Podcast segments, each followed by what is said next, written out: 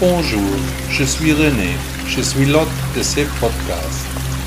Il y a près de 40 ans, j'étais dans le temple Shaolin en Chine.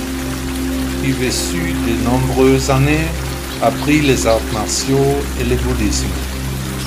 Aujourd'hui, je transmets les enseignements du Bouddha selon mes idées.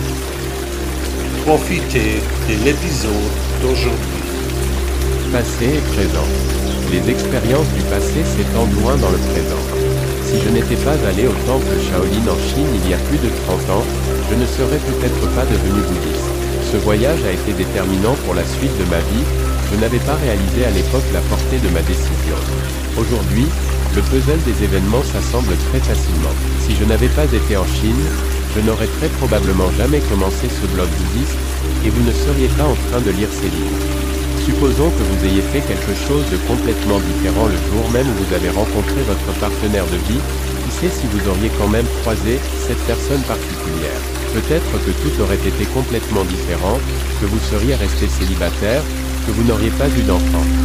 Qui sait ce qui se serait passé dans d'autres circonstances Les décisions que nous avons prises dans le passé nous accompagnent, en partie, jusqu'à aujourd'hui, jusqu'au présent.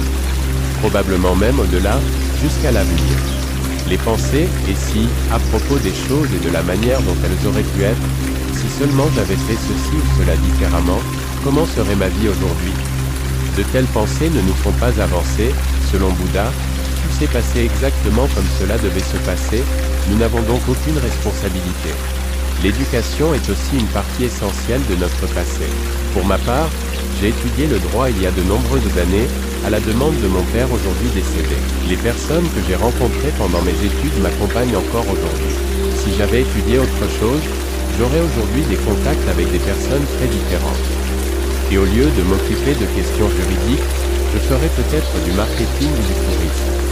Ce passé, nous ne le sommes peut-être plus, mais il nous a façonnés. Les filtres qui déterminent nos actions aujourd'hui, nous les avons choisis nous-mêmes il y a longtemps. Nous avons pris des préjugés, car nous avons déposé, à l'avance, dans notre mémoire un jugement sur un état de fait, et aujourd'hui, à cause aussi et justement de ce préjugé, nous décidons maintenant quelque chose.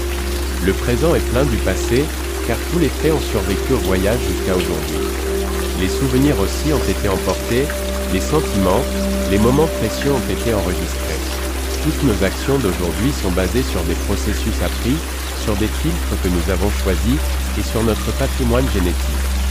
L'avenir est basé sur la connaissance, sur l'éveil à la réalité qui, selon Bouddha, n'est que ressenti.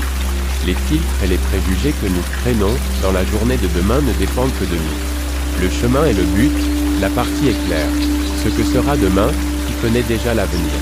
Mais le passé, lui, est connu, il marque le présent. Le passé n'est pas mort, il n'est même pas passé.